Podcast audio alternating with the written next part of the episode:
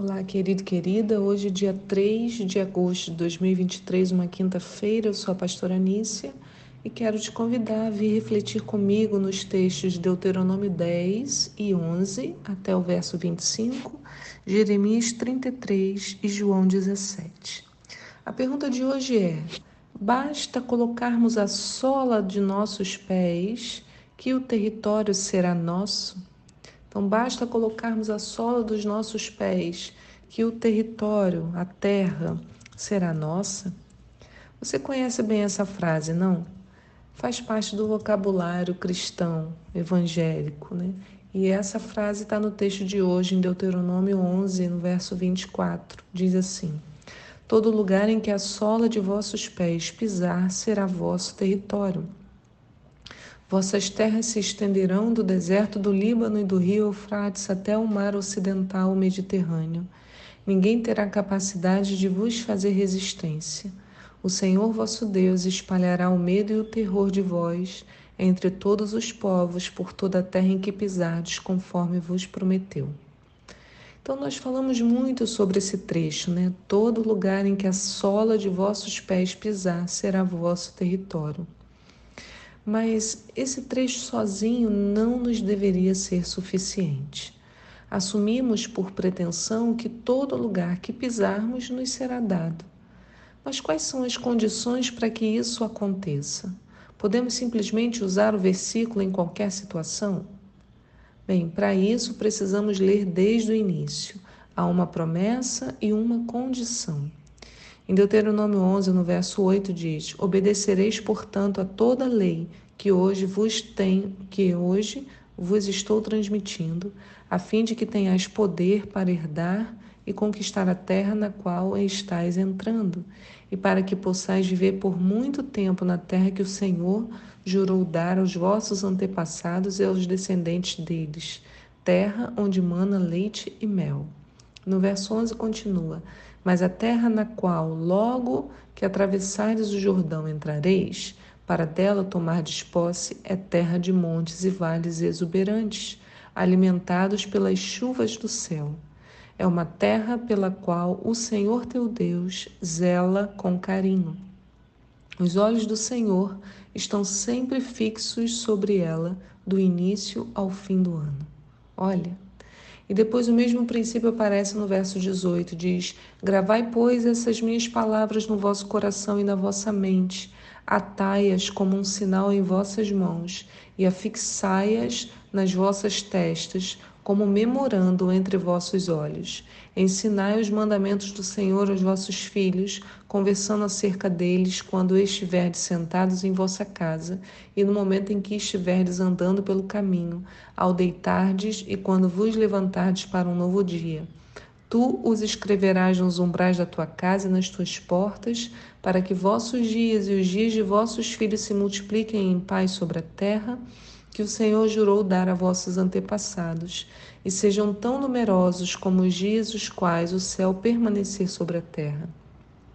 Porque, se diligentemente obedeceres a todos esses mandamentos que vos ordeno, para que para os guardares com zelo, amando o Senhor vosso Deus, andando em todos os vossos os seus caminhos e a ele vos achegardes, o Senhor expulsará diante de vós todas essas nações, a fim de que tomeis posse e despojeis uma terra que agora pertence a vossos a povos mais numerosos e poderosos do que vós. Todo lugar em que a sola de vossos pés pisar será vosso território. Então, vê, existe um monte de coisa antes dessa frase que eu acabei de ler. Né? Precisamos entender que Deus havia prometido aquela terra ao povo, e não era uma terra qualquer. Deus mesmo a escolheu, né? sobre ela o Senhor disse: é uma terra pela qual o Senhor teu Deus zela com carinho, os olhos do Senhor estão sempre fixos sobre ela, do início ao fim do ano. Olha, gente, que coisa poderosa. Os olhos do Senhor estão sempre fixos sobre ela, do início ao fim do ano. Essa terra, irmãos, a terra de Israel, está no coração do nosso Deus. Não sabemos o porquê, mas pense comigo: como não amar o que Deus ama? Se os olhos do Senhor estão sobre aquele lugar, então os meus também devem estar. Sou chamado a amar a terra, a ter o coração voltado às coisas que meu Pai também ama. Diz: é uma terra pela qual o Senhor teu Deus zela com carinho. Então, irmãos, é uma terra que nós também devemos zelar com carinho. Além disso, né, dos olhos da promessa que o Senhor havia feito ao povo, tem uma relação aqui, obedecer e guardar os mandamentos e se achegar a Deus. Moisés explica de modo bem claro e eu resumo. Gravai as palavras no coração e na mente, coloque a lei do Senhor em suas mãos e na testa, ensine os mandamentos aos filhos e converse sobre eles em todo o tempo. Coloque essa lei na sua casa, faça tudo isso com zelo, andando nos caminhos e achegando-se a Deus. E assim o Senhor expulsará os inimigos que habitam na terra e onde você pisar será seu território. Entende a lógica? Então, nem todo lugar em que pisarmos será nosso território. Há dois fatores condicionantes, né? A promessa e a obediência. Tudo passa por isso. Tudo passa pela palavra. Jesus, no texto de hoje, em João 17, fala sobre esse mesmo princípio. Irmãos, é um capítulo tão lindo, é uma oração de Jesus. Por favor, guarde um tempo especial para lê-lo com atenção. João 17. Ou para o devocional agora, se você ainda não leu, e lê o capítulo todo. É lindo demais. No verso 6 diz assim: Eu revelei o teu nome àqueles que do mundo me deste. Eles eram teu, eles eram teus. Tu os confiaste a mim e eles têm obedecido a tua palavra. Agora eles entendem que tudo o que me deste vem de ti, pois eu compartilhei com eles as palavras que me deste e eles as aceitaram.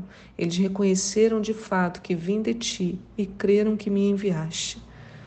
Mas agora vou para ti Digo dessa forma enquanto ainda estou no mundo, para que eles recebam a minha plena felicidade em seus corações. Eu lhes tenho transmitido a tua palavra, e o mundo os odiou, porque eles não pertencem ao mundo como eu não sou do mundo. Não oro para que os tire do mundo, mas sim para que os protejas do príncipe desse mundo. Eles não são do mundo como também eu não sou. Santifica-os pela tua verdade, a tua palavra é a verdade. Da mesma maneira como me enviaste ao mundo, eu os enviei ao mundo. Em benefício deles eu me consagro, para que igualmente eles sejam consagrados pela verdade. Irmãos, consagrados pela verdade. Quem é a verdade? A palavra. Só que o Senhor fala quantas vezes? A palavra. Né? Eles têm obedecido a tua palavra. Compartilhei com eles as palavras que me deste. Né? Eu lhes tenho transmitido a tua palavra. Santifica-os pela tua verdade, a tua palavra é a verdade. O Senhor reconhece que tudo é feito mediante a palavra. Mesmo Jesus em seu ministério, orando ao Pai, deixa claro: fiz tudo conforme a tua palavra. Por isso, Jesus podia prosperar em seu ministério, que se baseava nas palavras do Pai. Ali Jesus orava pelos discípulos, mas também por nós que creríamos a partir deles. Isso está no texto, né? o Senhor fala: oro não apenas por esses, mas por aqueles que virão te conhecer pelo testemunho desses. Então, queridos, a nossa conclusão é que não podemos sair por aí pisando em qualquer lugar e declarando palavras de conquista se não buscamos obedecer e guardar as palavras do Senhor. Quando ensejamos o nosso chamado, Ele mesmo nos guia para onde ir e como agir ele nos dirá o território a ser conquistado.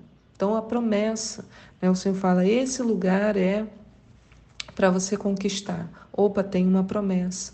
Agora eu preciso ver todas as outras coisas. Estou guardando, estou obedecendo, estou com a palavra nas minhas mãos, na minha testa. É, estou ensinando os meus filhos, estou é, colocando na minha casa. E aí quando eu gravo, obedeço, guardo, ensino, converso, ando e me achego, então eu cumpri né, todas as partes para que o Senhor me entregue a terra onde a planta, a sola dos meus pés pisar. Entende o processo? Que Deus te abençoe e fale ao seu coração para que a gente não seja precipitado no agir, mas sejamos guiados por aquilo que o Espírito tem falado conosco. Deus abençoe seu dia. Pai, eu te peço, Senhor, vem sobre nós e nos guia. Deus nos orienta com relação à promessa e à obediência. queremos ser servos fiéis, queremos, Senhor, orar aqui como Jesus orou, né? Que, Senhor, temos obedecido a tua palavra, que temos entendido a teu respeito, Senhor, que tenho, temos aprendido a partir de Jesus, da tua palavra, que o mundo nos odeia, mas porque nós não pertencemos a esse mundo, somos teus, Senhor. Queremos viver uma vida santificados pela tua verdade, a tua palavra é a verdade. Em nome de Jesus. Amém. Fique na paz do Senhor e eu te espero aqui para um próximo devocional. Tchau.